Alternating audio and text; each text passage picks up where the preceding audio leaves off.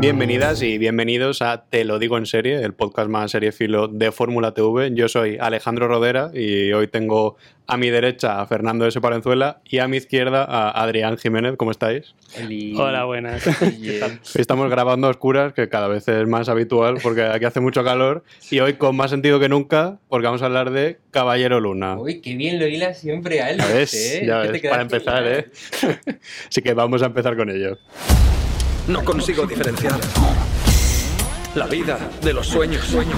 A ver, a estas alturas estamos, hemos esperado un poquito para que la serie ya hubiera terminado para poder hablar de ella, pero también tenemos en cuenta que Caballero Luna igual no es el héroe más conocido de, de Marvel, así que para empezar vamos a hablar un poquito de quién es Caballero Luna.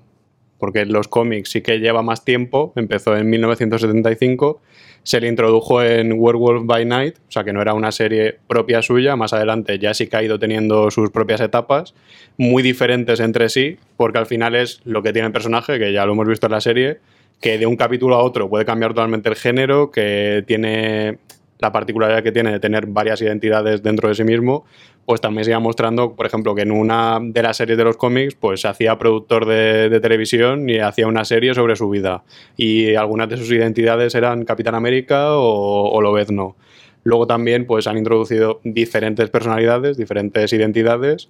Pues empezó con Mark Spector, que es la original, como lo vemos también en la serie, que es un mercenario que cuando está a punto de morir, el dios Honsu, que es el dios lunar egipcio, pues le salva la vida y le confiere sus poderes para que sea avatar, ¿no? Decía en la, Sí, el avatar de- en la serie, el avatar, como el brazo ejecutor. El brazo ejecutor. Poco. Como torrente, para que patrulle un poco la, la ciudad por la noche. Igualito. Igual. sí que Mark, Mark Spector es un poco el original. Y aparte, pues como tiene este trastorno disociativo de, de identidad, pues tiene otras dos identidades humanas, por decirlo de, de alguna manera, en los cómics, que son Steven Grant, que Mm. suele ser un millonario que le financia un poquito pues estas salidas nocturnas que, que tiene. Pues y en la luego- serie eso se lo han saltado. Sí, ¿eh? no es el ahí- caso, desde claro, luego. ahí- vamos a ver un poco la- las diferencias que hay. y luego está Jake Lockley, que es un taxista. Jake Lockley. Jake Lockley, que ahí luego hay tela de cortar cuando hablemos del final de la serie. Y lo que hace es, pues, Spector es el que sale por la noche a, a darse de hostias, básicamente. Lockley es, durante el día, pues el que va viendo mm, que se cuece por, por la ciudad. Ujú. Y eso, es, eh, Grant es el que le va financiando todo lo que hace. Y aparte, esto es un poco confuso, tam- tampoco lo entiendo yo, yo muy bien del todo, si realmente hay cinco identidades o tres. Porque también están el Caballero Luna, evidentemente, que es esta, este alter ego con el que se pega con, con todo el mundo. Y luego está Mr. Knight, que es la quinta, que es la última que se ha introducido. Que también le vemos en la serie de Disney Plus, que es este así trajeado. Sí. ¿no? Que Mr. Knight es un poco Steven. Sí, que es un poco Steven. en el caballero. Claro, es un eh, poco. En la serie lo han simplificado todo mucho para Sí. que sea como que Mark se parece más al Caballero Luna, como que está más asociado, y Mm. Steven es más Mr. Knight, que es un poco más eso, elegante, más se pega educado. menos, se pega sí. menos. Que este es más detective. El otro es de salir eso, a pegarse, y Mr. Knight es de investigar, que la serie Mm. no se ha visto tanto porque No. tampoco ha dado mucho Bueno, tiempo. pero si te das cuenta, eh, muchas veces Steven ha sido quien ha resuelto las, los misterios Sí. egipcios que había, ¿no? Porque era como el personaje Sí, que sabía un poquito Sí, más sí, de- que tiene como todo ese conocimiento del de- tema. Bueno, claro. trabaja en el museo. que Claro, era claro. un- Las oposiciones igual Era un. Mindundis pobre. Se tuvo que estudiar la constitución hombre, británica y, y toda la historia de la, de la cultura egipcia. y por todo esto también yo creo que ha habido cambios en la serie porque durante mucho tiempo de la historia de, de Caballero Luna se le ha comparado con Batman. Ya con cosas que he dicho. claro. A ver, el hecho de que sea un vigilante nocturno. Este típico justiciero, también un rollo Daredevil que, que se pega de verdad, que, que igual puede matar a alguien. Sí, si- y que no tiene tampoco muchos superpoderes como tal. Eso ¿no? es, Claro, sí, eso que es algo más físico, sí, que no lo pegarse. notas. Sí, sí, sí, que no es una cosa tan. Sí que tienes más, es más místico que Desde por luego. todo este Sí. toque egipcio y mitológico, Bueno, y lo de ser millonario, claro. eso también eso ayuda. sí.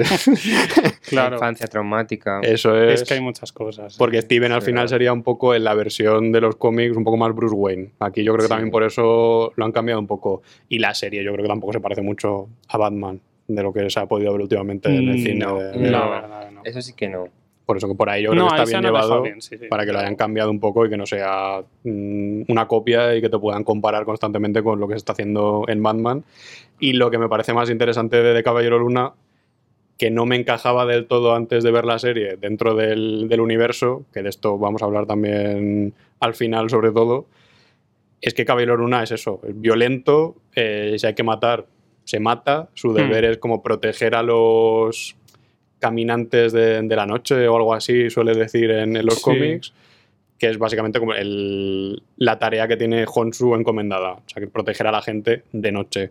Y en uno de los últimos cómics que, que han salido, pues hay unas viñetas que he impreso aquí y todo para que nos quede claro. Vosotros no lo estáis viendo ahora mismo, los que lo estáis escuchando, pero yo os lo voy a decir. que está Caballero Luna, mm, súper oscuro ahí en la sombra, diciendo básicamente que si tiene que matar a su enemigo, que lo va a matar y que él no es Spider-Man, que él es Caballero Luna. Ya más clarito que eso. Y en la serie se nota ese tono, no es Spider-Man No Way Home, No, no, no, para nada. pero está ahí en un término medio entre lo que suelen ser las producciones de Marvel y algo un poquito más Y sí, un poco, Daredevil. más, un poco más Daredevil, efectivamente. Sí. Un poco más ese Marvel de Netflix, ¿no? Eso Eso, es. Jessica Jones, todo ese rollo que sí que se permitía ser un poquito más adulto, aunque es verdad que aquí todavía tenemos el que sea para todos los públicos, que eso de ahí no salimos ni para atrás, vamos, eso no, no nos dejan.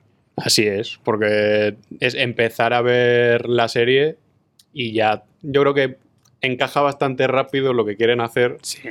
que tienes por un lado a Steven, que es así como que tiene un humor muy afable, que Hmm. le ves que lo está pasando mal, pero aún así como que consigues empatizar con Sí. él. Sí, que además en algunos tierno. casos hasta te sirve como recurso cómico, ¿no? Como Sí. un poco para También. destensar la situación, Steven, ¿no? Sí, más Muchas alivio, sí. sí, sí, sí.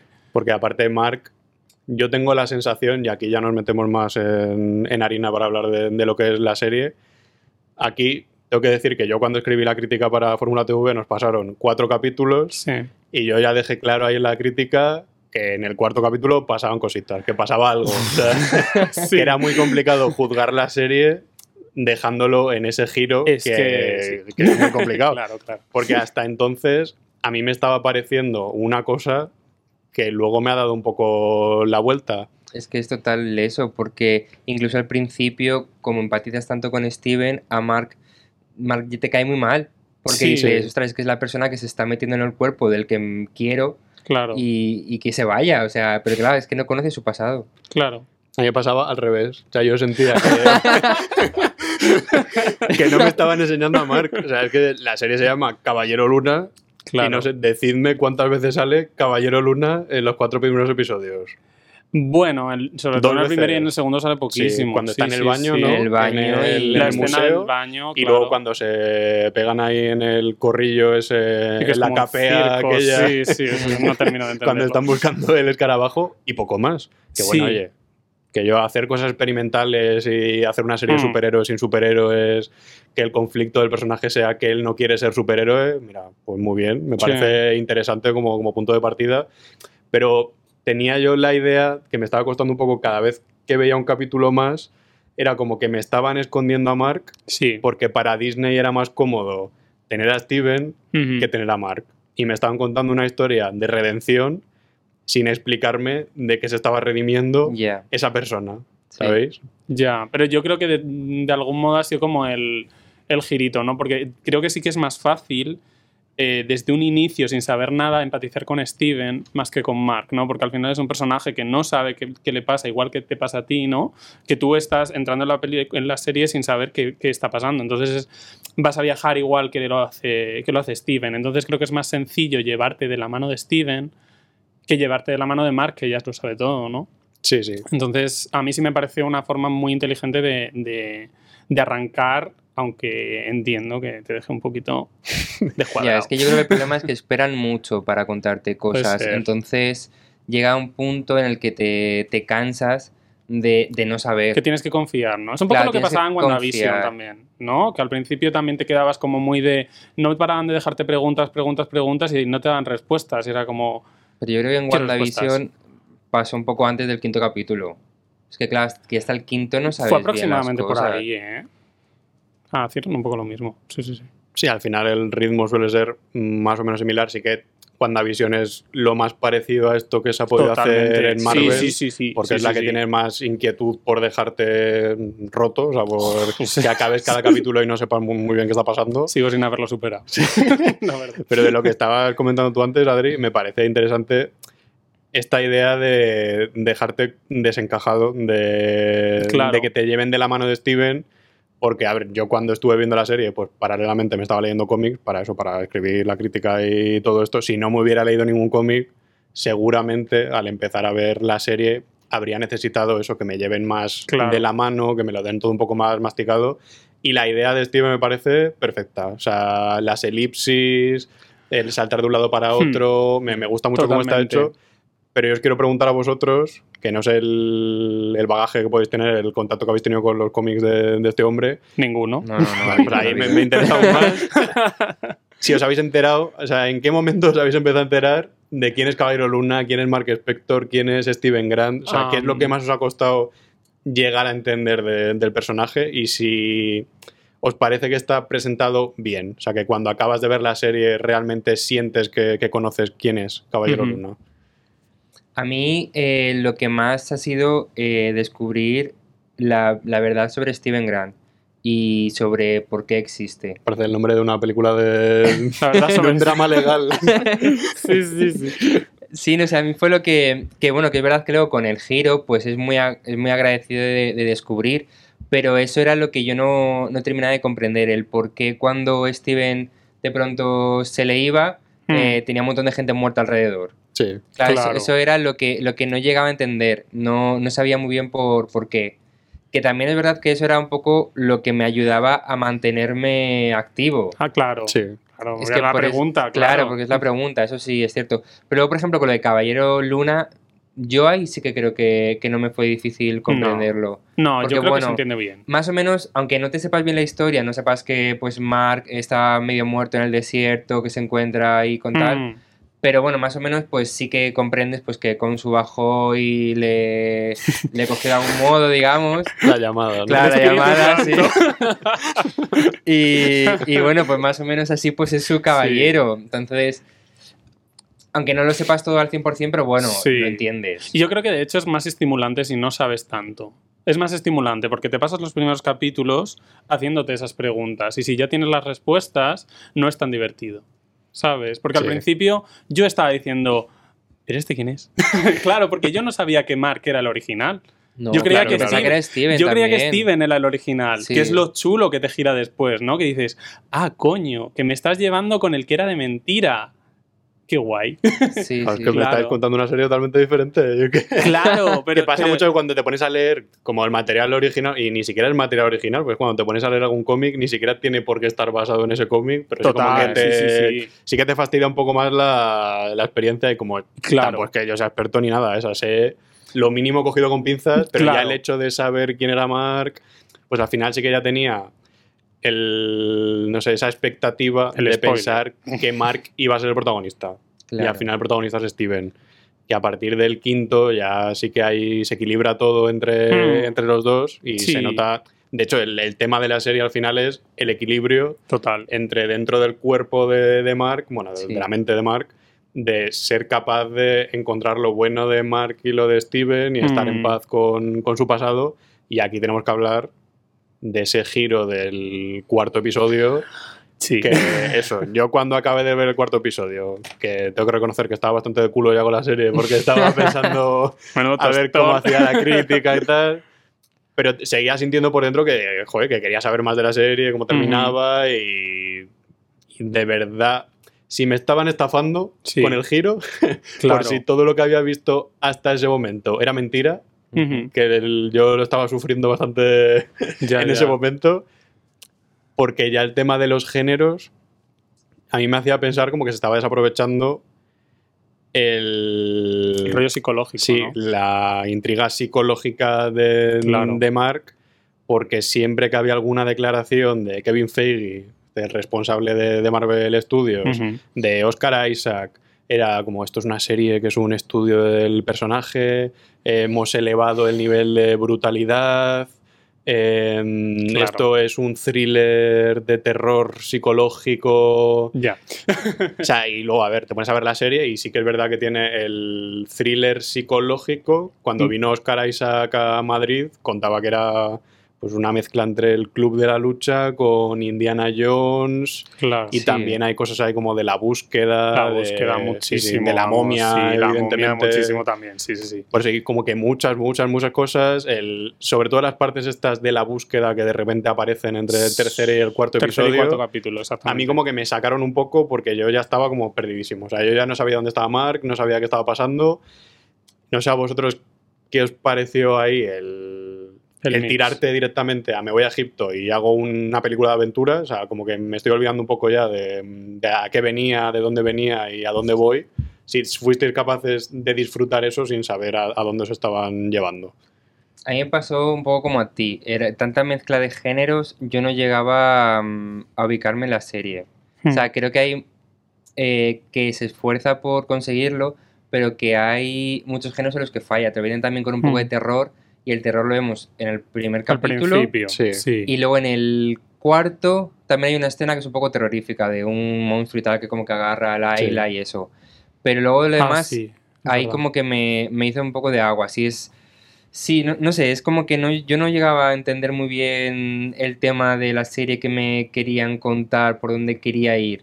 Mm. Entonces, eh, el primero sí me gustó, luego ya sí que me bajó con lo de Egipto, el tercer capítulo. pf, yo sí que estaba desconectadísimo, Sí. pero en el cuarto no sé por qué sí que el rollo de aventuras me llamó un poco más. Hombre, yo creo que está claro que el tercer capítulo es el más flojo. Y eso que sigue siendo interesante porque a mí, por ejemplo, me pone mucho el rollo noventero, este de la búsqueda de la momia, eso a mí me flipa. Y eso, por favor, o sea, haced más películas así, Dios mío. Eh, pero está claro que el tercer capítulo es el más flojo porque toda la trama que estamos llevando le- de repente la perdemos por hacer la búsqueda, ¿no? Y es como, vale, pero dame lo otro. Y por eso me gusta mucho el cuarto. Por eso me parece que el cuarto funciona muy bien, porque tienes todo este rollo y de repente se convierte en legión. Sí. Y dices, vale, o sea, esto es lo que yo buscaba, ¿sabes? Porque yo cuando, me, cuando se... ¿Crees que era Legión? No sé si habéis visto Legión, pero bueno, Legión es eh, una serie que hizo Marvel para... No sé dónde... Ni, ni dónde Para se FX, y que la creó Para Noah FX. Hawley, que es el creador de, de Fargo. o sea que ya- Efectivamente, sí, Legión, bueno, pues habla de, a grandes rasgos, el hijo del profesor X que está muy mal de la cabeza. Es el mutante más poderoso del mundo y vive en un psiquiátrico y está muy mal de la cabeza. Entonces Legión es una serie de superhéroes que se le va mucho la olla.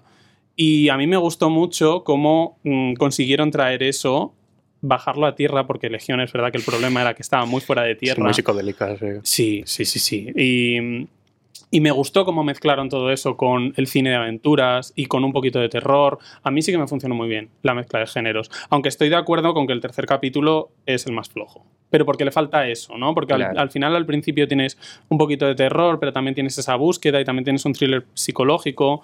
Entonces, toda esa mezcla yo creo que funciona muy bien con la, his- con la serie que se está contando, porque al final em, estás contando distintos, distintas personalidades y a distintos personajes y es guay que cada personaje esté relacionado con un género, pero el tercero es Mark.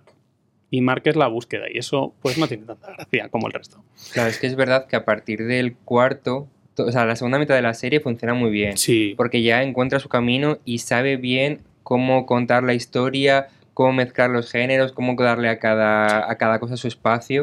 Total. Y eh, bueno, es lo que comentábamos, que a Alex y a mí la primera mitad nos ha dejado muy flojos y luego ya al, al final estábamos muy desconfiados y, y nos gustó mucho a partir del quinto. Hombre sin fe. Sí. Sí, pero es que es, Sí, pero es, que es total, así, total. pero porque luego, luego es muy interesante porque, bueno, tiene lo de mm, toda la parte psicológica y tal, pero luego también la comedia la sabe llevar muy bien Sí, a partir del personaje también de mm, la diosa, mm, sí, Toweret, ¿no? La- Sí, a partir de esa el hipopótamo. el hipopótamo, sí, como que también ahí te lleva un poco ese descanso cómico, Mm. pero a la vez que tienes mm, a Mark y a Steven pasándolo fatal, no sé, lo equilibra todo. Sí, y además es sorprendente que la comedia es verdad que muchas veces en Marvel es demasiado impostada. O sea, parece que entra comedia porque tiene que entrar comedia, como por ejemplo pasaba en Eternals, ¿no? Que eso era en plan. No estoy para reírme. Sí, no Quiero si se está sí. acabando el mundo, no hace falta reírse. Pero aquí funciona muy bien. A mí me, me funcionó muy bien, ¿no? Por ese aire noventero, ese rollo de se está acabando el mundo, pero nos metemos los unos con los otros. Me moló mucho. La verdad, me parece que está muy bien llevada, como tú dices. Sí, y ahí en el final del cuarto episodio, que era lo que comentábamos antes, ahí Sí. es donde ya confluye todo, eh, todo estalla por los aires. Total. Y como dices tú, Adri, como en Legión, pues Mm. llegamos a un psiquiátrico cuando matan a Mark Steven, cuando Arthur le, le dispara en, en el pecho, y no sabes muy bien si estás dentro de la cabeza de, de Mark, si lo que decía yo antes es, bueno, sí, esa, si esa teoría fuera así y todo fuera un Mentira, constructo claro. psicológico como para comprender su trastorno, que oye, también si hubieran hecho eso, si lo haces bien, yo no me habría sentido engañado ni nada, porque luego cuando empieza y ves ahí que está la película de la que había salido Mm, el sí. alter ego de, de Steven, Sí. ves a Laila, que es también otro paciente, Arthur es el director que lleva el, el psiquiátrico, Ujú. o sea, como que todo está muy bien así plantado, la figura de acción de Caballero Luna,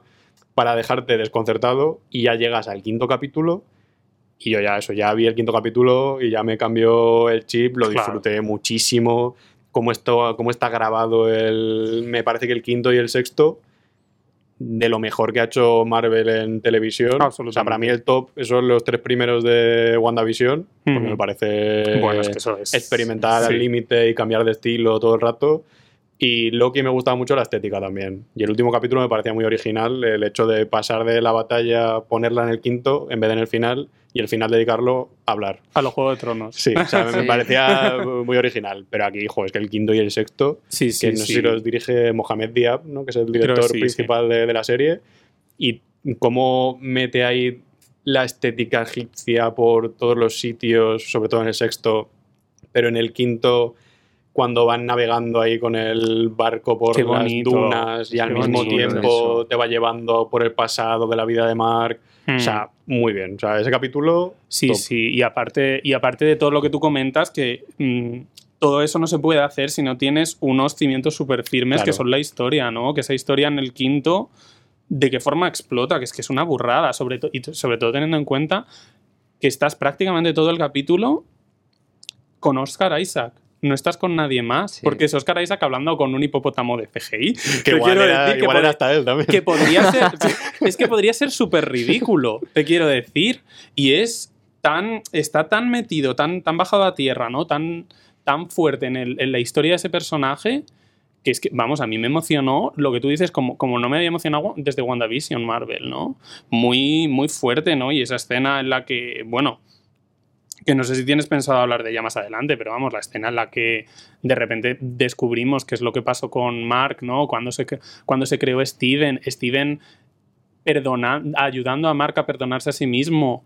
O sea, eso es increíble, ¿no? Eso es. Se lo comentaba a Fer el otro día, ¿no? Es. Me gustó mucho porque Loki intenta hacer algo así, ¿no? Porque Loki habla sobre perdonarse a sí mismo, porque Loki es un villano, eh, y habla sobre el amor propio al, al trabajar la relación entre Sylvie y Loki, ¿no? Pero creo que Caballero Luna lo hace muchísimo mejor, porque al final es el mismo personaje el que se está diciendo a sí mismo que no tiene la culpa, ¿no? Que, que se puede perdonar y que, y que no ha hecho nada malo. Y eso me parece tan potente y sobre todo, ole Oscar Isaac por la tremenda mm, interpretación que hace en ese capítulo, porque Sí, es sí. Tiene un papelón increíble. Sí, sí, Sí, sí, Y aparte, como, no sé, unos vibes de Tatiana Maslany en Orphan Black, ¿no? Ese de que de repente le ves cambiar y ya sabes qué personaje es. Mm. Muy, muy Sí, heavy. muy que es lo que dices tú, que al final se han tirado cuatro capítulos construyendo todo esto. Cuando salió el tráiler, todo el mundo riéndose de Oscar Isaac de ¿y el acento inglés ese qué? eh?". Y ahora lo ves, y es que nada más que pone un poquito del acento Exacto. inglés, ya sabes que es Steven, Sí, luego y tienes a eso, Mark, ¿no? Y la, la movilidad, cómo se mueve cada y la cara, el gesto que La tiene en la cara. Esto es increíble. Sí, o sea, sí, sí. O sea, simplemente ya los, los conoces, ¿no? Sabes quién es quién. Muy heavy, muy heavy. Sí, sí, sí. Todas las partes con la madre en la casa, todo lo que te cuenta sin enseñártelo, aunque solo te lo esté Hmm. insinuando, o sea que no te hace falta enseñar hasta qué punto él era víctima de lo que podía No. hacer la madre. o sea es que, cuando te dice lo de. Cuando va Mark y dice, no, no vamos a habitación, no vamos a habitación. Es que realmente dices, no, no, no vamos a habitación porque sabemos qué pasa dentro. No o sea, no falta. queremos verlo. Claro, claro, claro. Mm.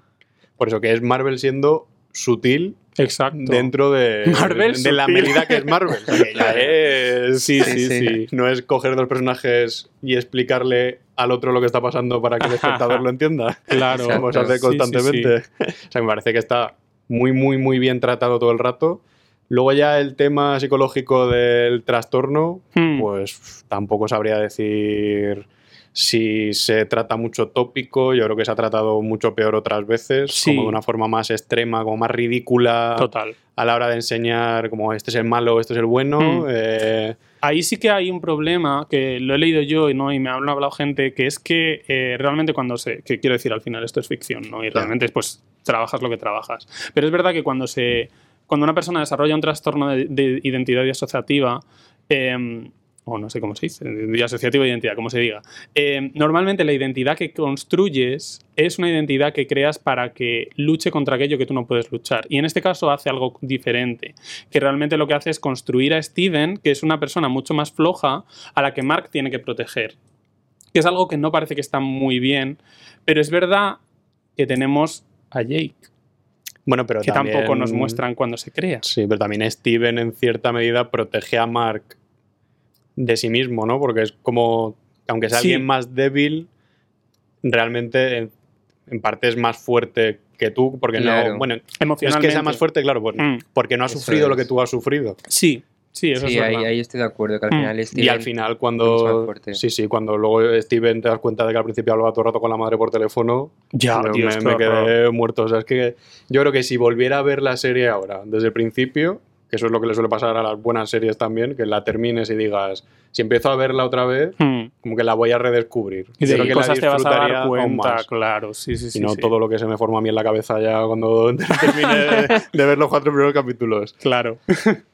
Y llegado a este punto, tenemos el quinto capítulo, que era eso, el punto de inflexión máximo de, de la serie, meterte en la cabeza de- del personaje. Todavía no habíamos conocido a Jake, que eso va a llegar muy poquito después.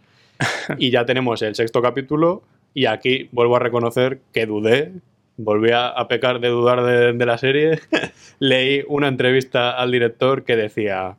Creo que le debemos, no lo estoy leyendo, lo estoy diciendo de, de cabeza, que decía, creo que le debemos a los fans eh, una batalla épica o algo así. Y yo, bueno, Sí, ya empezamos. sí, sí, sí. Igual que al final de Bruja Escarlata y Visión, que era, pues eso, vamos a quedar para pegarnos en la plaza de Westview y, y ya está, sin tener ningún tipo de sentido, cuando la serie ha sido una cosa totalmente diferente todo el rato. Mm. Y lo que decía antes, era Loki, pues al menos eso te lo metían al quinto, pero bueno, que estaba igualmente. O sea, Sí, que sí, la sí. peleita estaba en Falcon, también la tenías en el último episodio. En Ojo de Halcón, bueno, al final, como era una serie un poquito más ligera, como más superficial, pues estaba un poco igual Se y era más divertida. La pelea era un poquito más divertida porque era ahí en Navidad, con la ambientación, la pista de patinaje, como que era otra cosa. Mm. Pero aquí yo ya tenía miedito. Yo Mm. le escribí a mi hermano por WhatsApp y le dije, el sexto episodio va a ser mucho peor que el quinto. y ya me puse a verlo y es que te pones a verlo y es un cuadro, o sea, pero un cuadro bien, no un cuadro mal. de cómo está De bonito. encuadrado todo, de eso, las pirámides, como Hmm. hacerlo todo de noche con lo complicado que es. Que tampoco lo habrán grabado de noche realmente, que será todo eh, pantallas, cosas así. Pero está todo muy bien tratado, la iluminación, el color, eh, la pelea, la coreografía. O sea, me parece que es todo Eso es perfecto.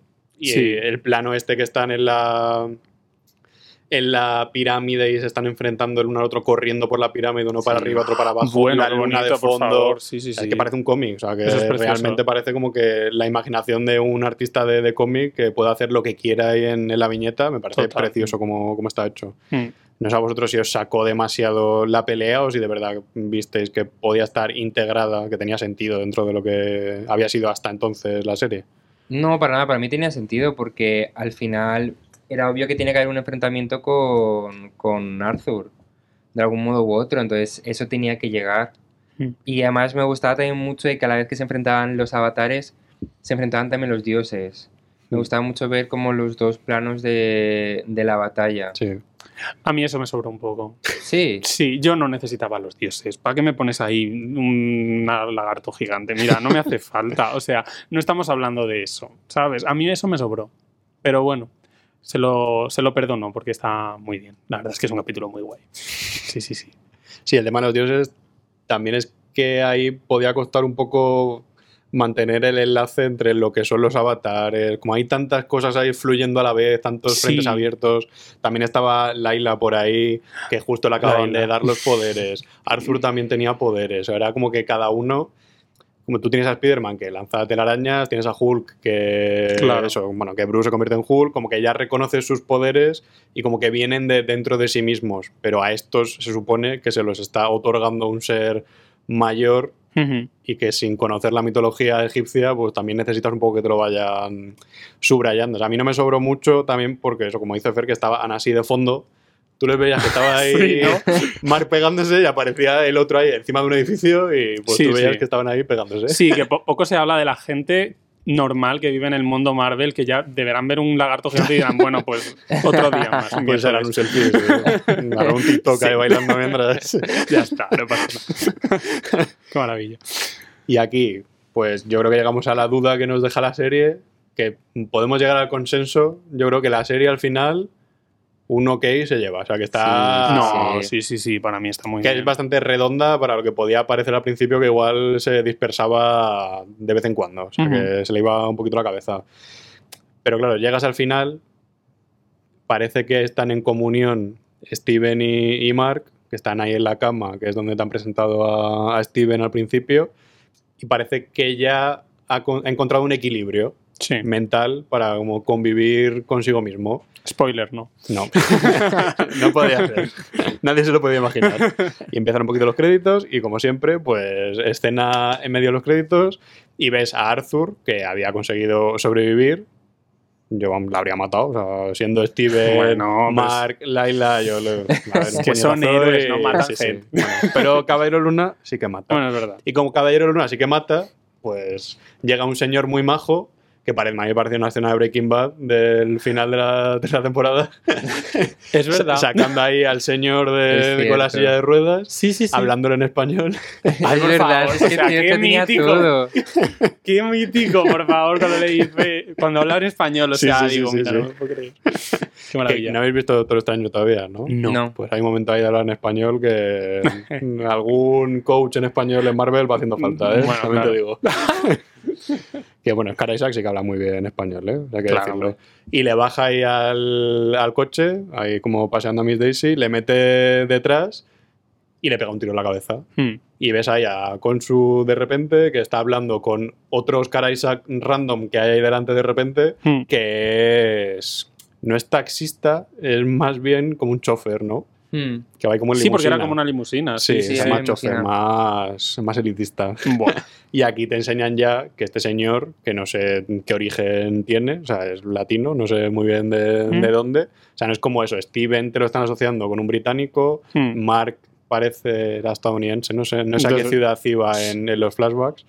Y él parece, no sé de dónde, Jake. Pero lo importante es que tienes a otra identidad de, de Mark que convive ahí, que nadie sabía de ella. Aparentemente ni siquiera Mark lo, lo conocía y que puede matar. O sea, Claro. que no tiene ese remordimiento interno y que si antes Mark había rechazado a Konsu y ya no quería ser su avatar, Hmm. aquí te están dejando caer como O sea, Jake que, da igual. que igual Jake sí que es su avatar. O sea, que va a seguir siéndolo. O sea, que da igual lo que haga el otro, que no tiene escapatoria. Sí, sí, sí. A mí, a mí la verdad es que me, me gustó mucho que metieran este, esta escena post créditos porque yo me había, quedado, me había quedado muy mal con el final. Porque esos momentos en los que de repente vemos a Mark y a Steven blipear Sí. y no sabemos qué ha no pasado, qué ha pasado, a mí me da una rabia. Yo digo, que quiero saber qué ha pasado aquí. Digo, ¿quién es este?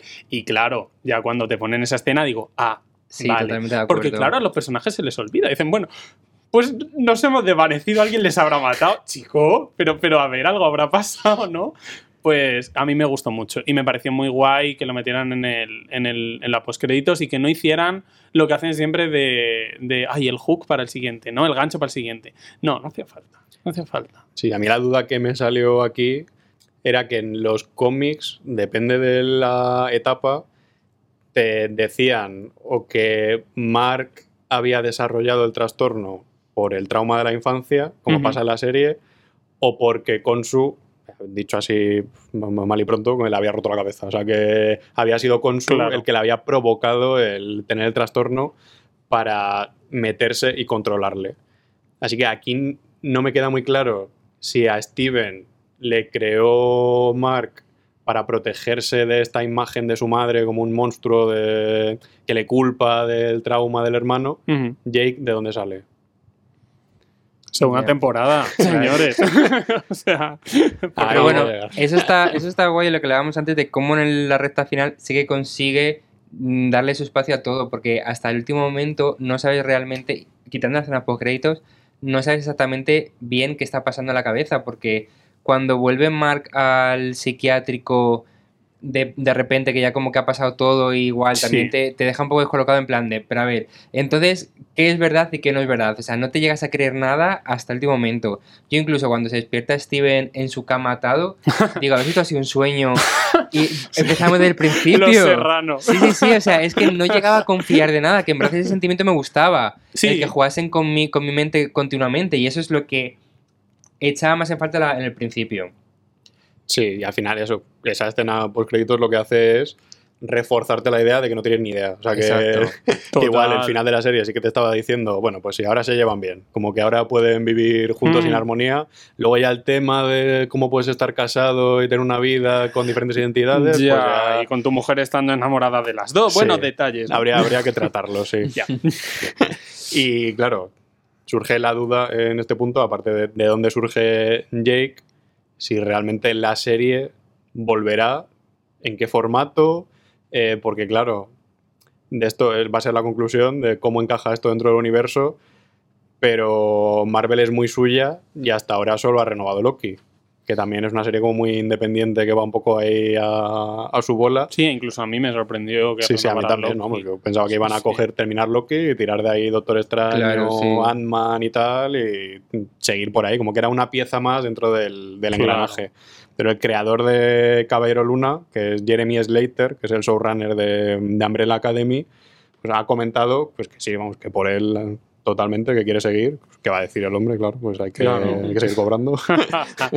Pero eso, que hay mucho material y que le interesa mucho sobre todo el tema de cómo compartes eso, una vida, un cuerpo y recuerdos con eso, con diferentes identidades. O sea, cómo compaginas el trabajar en, en un museo con irte a combatir el crimen y luego con ser chofer. y O sea, ser un dios egipcio. Claro, cositas. claro. Yo me quejo de que duermo poco. pues- Ya, ya, ¿eh? Fíjate esta persona. Y también el director, Mohamed Diab, ha comentado que él no tiene ni idea, vamos, que Marvel hará más o menos lo que, lo que quieran hacer, pero que por él, pues sí, hacer una segunda temporada o él defiende más hacer una película, que a mí Hmm. me parece hasta mejor hacer una película ahora porque ya tienes toda la base. Creo que si hubieran hecho una película de primeras de Caballero Luna no la habría entendido nadie, No, no, no. o sea, habría sido Un desastre. un caos Sí. Claro. porque era muy, Sí. muy difícil de leer al personaje. Sí, porque habría sido una película de origen, pero tampoco habría tenido tanta gracia como la Claro, serie. habría sido desde más luego. empezar con Mark. Yo creo que ahí sí que habría sido aparece, casi se Mm. muere, le salva a Honsu, luego apareces de repente el giro igual sería saltar de Mark a Steven y Claro. cambiar de, no sé, habría sido muy condensado todo. No, total. Y además es que es una historia que es algo que suele fallar Marvel en sus series, que funciona muy bien de forma capitular, que es algo que no suele pasarle. Porque funciona muy bien que el principio sea eso, porque luego vas a contar otra cosa y luego vas a hacer un, plot, un, un- un cliffhanger, ¿no? Que eso en una peli, pues no lo puedes hacer. Y, y es algo que para mí, por ejemplo, adolece mucho Loki también, Loki en menor medida, pero sobre todo Ojo de Halcón, adolece mucho de que podía haber sido una peli. Esto me lo puede- esto, esta serie podía haber sido un email. Entonces, eh, me gusta mucho que funcione muy bien como serie, que es algo que a, que a Marvel le costaba. Para mí. Y el futuro depende mucho de algo que es muy extraño en Caballero Luna. Y es que, como han dicho desde la propia serie, eh, lo dijo Grant Curtis, que es un productor ejecutivo, que no está ligada al universo actual. Claro. Que esas palabras hay que cogerlas Actual. así, sí, actual. Ojo. O sea, es, es eso, que luego pueden pasar mil. Yo pensaba que iba a conectar al final, o sea, que Mm. el giro iba a ser que sale alguien y saluda y aparece por Sí, ahí ¿no? y manda un beso a cámara. Pero no, se ha mantenido fiel, no ha conectado con nada, porque a mí me daba mucho miedo que se rieran de Caballero Luna, porque es un personaje que con el tema del trastorno es muy fácil que se acabe convirtiendo con el sentido del humor de Marvel Hmm. en me estoy riendo de ti Sí. porque eres diferente. Y ah, mira, ahora se ha convertido en Steven, ahora tiene acento británico, ahora es Mar, pero tú quién eres ahora. Ya. Y lo vería muy forzado, iba a ser muy difícil encajarlo todo. Y problemático. y muy problemático. Sí, sí, y con sí. el hincapié que han hecho en tratar con respeto la salud mental, que bueno, al fin y al cabo, pues tiene sus cosas, pero no, No, está tratado de una bueno. forma muy exagerada, yo creo. O sea, podría haber sido mucho más vasto y mucho menos delicado. Hombre, desde luego. Eh, Coge cualquier película sobre el trastorno de identidad disociativa, ¿sabes? Claro, claro, claro. claro. Y a, a esto es a lo que quería llegar yo para terminar ya del todo, porque la gente que haya leído el título del, del podcast, que es Caballero Luna y la desconexión de Marvel, Ujú. dirá, ¿y esto por qué? ¿A qué viene Muy esto? No sé cuánto tiempo llevo escuchando ya, pero a mí no me... no sé qué me estáis contando. Se calla esta gente. ¿Vosotros pensáis que en Caballero Luna beneficia el hecho de estar desconectada del universo? Yo creo que sí. Yo creo que, que le viene muy bien y además, de hecho, creo que Marvel funciona mejor cuanto más desconectada está. Cuanto menos, menos ataduras tiene a, ese, a esa trama central que al final está ahí, pero tampoco hace falta que todo vaya por ahí, ¿no? Porque, por ejemplo, a mí me, me gustó muchísimo WandaVision y WandaVision tiene su conexión con la trama central, pero es verdad que podría ser perfectamente mm, separada y no pasaría nada. Eternals también funciona muy bien así, tampoco tiene, tiene conexiones, pero tampoco, tampoco muy grandes, ¿no?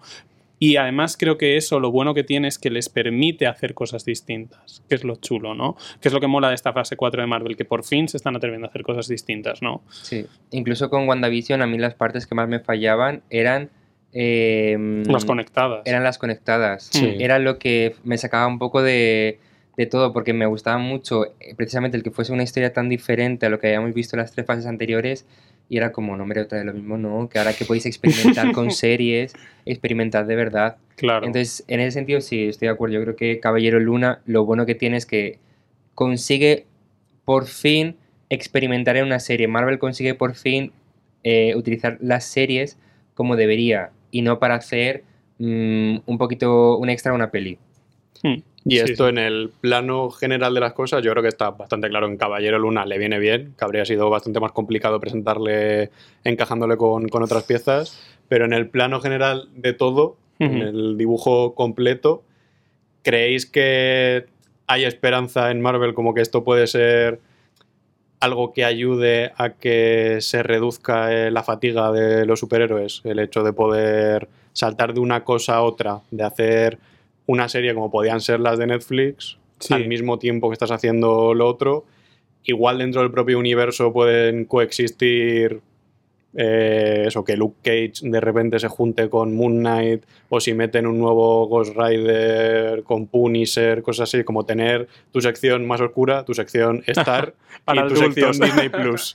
Sí, pues es que Sería lo perfectamente más. sí, es que al final eh, Marvel realmente es muy diversa. Total. El, ya la cosa es lo que quieran mostrar en pantalla. Pero realmente Marvel es muy diversa, entonces yo creo que perfectamente se puede jugar mucho con, con los targets, con los géneros, para cada cosa que tenga su, su lugar, que llegue también a su público un poco más que le muele ese rollo, ¿no? Y ya está, o sea, tampoco es eso, tampoco hay que hacer un cine ni una serie familiar constante. No, eso es lo aburrido y eso es lo que llevamos ya viendo tropecientos años. No, y aparte que Marvel puede permitírselo, te Se quiero decir, ahí tiene, tiene un fandom que es muy adulto y que demanda ese tipo de, de- de contenido, ¿no? Porque, coño, ¿cuánta gente está pidiendo la renovación de Daredevil? Y Daredevil era muy heavy, Daredevil mm, había sexo, Daredevil había sangre y en Daredevil había de todo, ¿no? Eso se puede hacer. Otra cosa es que Disney mm, Claro. lo permita y que... Ya, además, pero de todas formas, Dios. es que esto un poco, de nuevo, el tema de las plataformas. Yo entiendo que las pelis tires un poco más de lo familiar, porque al final quieres abarcar más público, quieres vender más entradas, ser taquillero y tal. Pero las series, que al final tú ya pagas tu suscripción, pues al menos mm, concédete el, Mm. el ser un poquito más oscuro. Sí, ¿no? Que sean como un poco un campo de pruebas, ¿no? Un sitio donde se pueda experimentar un poco más. Claro, Creo que sí que al lo están final. intentando hacer. Sí, sí, no, no, no, no, están haciendo y, y esta fase es lo que decías, se experimenta muchísimo más que lo que se experimenta en las otras. Los, hay personajes mucho más profundos, Total. conflictos mucho más interesantes, mucha diversidad. Pero es eso, o sea, que ya que tenemos la oportunidad y ya estamos pagando mensualmente Disney Plus, pues no sé, mm, danos, Un danos poquito algo más. diferente, Mm. claro. O sea, ya que tienes la oportunidad, pues experimenta. Que aquí ya no importa tanto la taquilla. Pero pensáis que esta experimentación es porque les gusta experimentar o porque no saben ya qué hacer. En, plan- en el sentido de que antes podías ver que tenían un plan que acababa con Vengadores Endgame, Sí. Pero ahora no hay. Hay un horizonte ahí muy difuso que no sabes. Hay varias cosas anunciadas, pero no hay un evento, no sabes cómo se va a juntar Sanchi con Eternals, que de alguna manera sí que habrá alguna conexión por ahí, por el final que había la Mm. película, luego bueno, Blade, claro, Claro, Fantastic es que Four, eh, no sé, muchas cosas. El- Sí. La nueva etapa de Spider-Man, o sea que hay como muchísimas, eh, muchos personajes tirados por ahí que no sabes cómo se van a juntar. Yo creo que en algún momento se van a volver a unir los, los Vengadores, ya lo he dicho mil veces, los jóvenes Vengadores y toda esta historia. Pero creéis que ya no hay plan, que el plan es una mentira que, que nos están vendiendo. Pues mira, yo no lo sé, pero ¿sabes qué pasa? Que tampoco me importaría si no hubiera plan, porque a mí nunca me ha parecido tan estimulante el UCM como ahora. Nunca. O sea, no me ha parecido tan interesante como Sí. ahora, ¿no? Porque antes todo tenía que ir hacia un mismo sitio y ahora no sabes hacia dónde va. Y eso es muy interesante. Eso es lo que te permite poder hacer cosas distintas, ¿no? Eso es lo que nos da hacer una sitcom de superhéroes como era WandaVision o, o hacer eh, una historia de amor como la que hay en Eternas, ¿no? Tan potente, ¿no? Y tan bonita. O esta crisis de identidad como había en, en Caballero Luna, que realmente no se ha visto antes. Y, creo que es muy interesante y creo que sí que hay suficientes cosas como para llamarnos la atención, ¿no? Yo, por ejemplo, estoy deseando, por favor, ver a Natalie Portman como Thor. O sea, por favor, necesito enamorarme de esa mujer de nuevo. Pero, pero yo creo que no es necesario que, que exista eso, porque creo que ahora mismo hay suficiente potencia como para tirar de ahí. Y en respuesta a lo que tú decías, ¿no? De si eso lo están haciendo porque, porque realmente no tienen nada mejor que hacer, yo creo que había una demanda muy potente de esto. O sea, yo creo que el UCM ha, ha habido mucho tiempo que ha estado liderado por personajes muy similares, eh, por hombres blancos, eh, cis heterosexuales. Y es muy interesante que ahora se esté permitiendo esto, ¿no? Y que cada personaje tenga su historia, ¿no? Que ahora tengamos eh, a una protagonista, bueno, pues como Cersei en Eternals, o que tengamos, por ejemplo, a, al Caballero Luna, que es un personaje con una enfermedad mental, ¿no? Que son cosas muy heavy y que no se habían tratado en Sí, es verdad Marvel que al final esto aparece en un casting de Masterchef, toda la gente con su tramita, ¿sabes? También hay que decirlo. Mira, pues, Hombre, pues ojalá. entre Marco en el tramo de los Claro, padres por y eso. todo esto, sí, sí, sí, sí. Sí, sí. Mark, eh, si hubiera contado el trauma de los padres, no la habrían echado. Totalmente. Bueno, que al final, como que el universo ya de Marvel es hasta más grande que el propio universo de Marvel. Yo creo que Sí. ya se ha comido a sí mismo, que, Sí, que bueno, ya y- no es solo el universo, sino que hay muchas más cosas ya que rodean al, al universo. Ujú. Ya es una franquicia aún más grande que la interconexión Mm. esta y que ya el fin último no es el crossover, no es la fiesta de ir al cine, que también tienes esa parte en Spider-Man, puedes disfrutar de algún cameo, como puede pasar en Doctor Extraño, seguro que en Thor vas a tener sí. cosas de este estilo, o sea que eso va a seguir estando ahí, pero que también tienes ese margen para presentar personajes, que al final es lo interesante de los cómics también, conocer a alguien, pasar tiempo con ese personaje y llegar a cogerle cariño, Claro. y ahí el siguiente paso va a ser Miss Marvel. Ay, Miss Marvel. Ay, Miss que Marvel, hay- por favor. Como estáis tan ilusionados, esto lo vamos a hablar dentro de no mucho, porque Vale. se estrena el día 8. Estamos preparando un programa especial dedicado a Miss Marvel. Ahí a ver si hemos sido capaces de ver algún capítulo para poder hacer el, el especial. Y eso, ese va a ser el siguiente paso del, del universo. Espero teneros otra vez a los dos aquí para, Sí, sí, para hablar sí. de ella. Para hablar de ella. Perdóname, es que Genial. yo Miss Marvel voy a estar ahí a las 8 de la tarde. Vamos, cuando se estrene. Es que tengo unas ganas. Dios.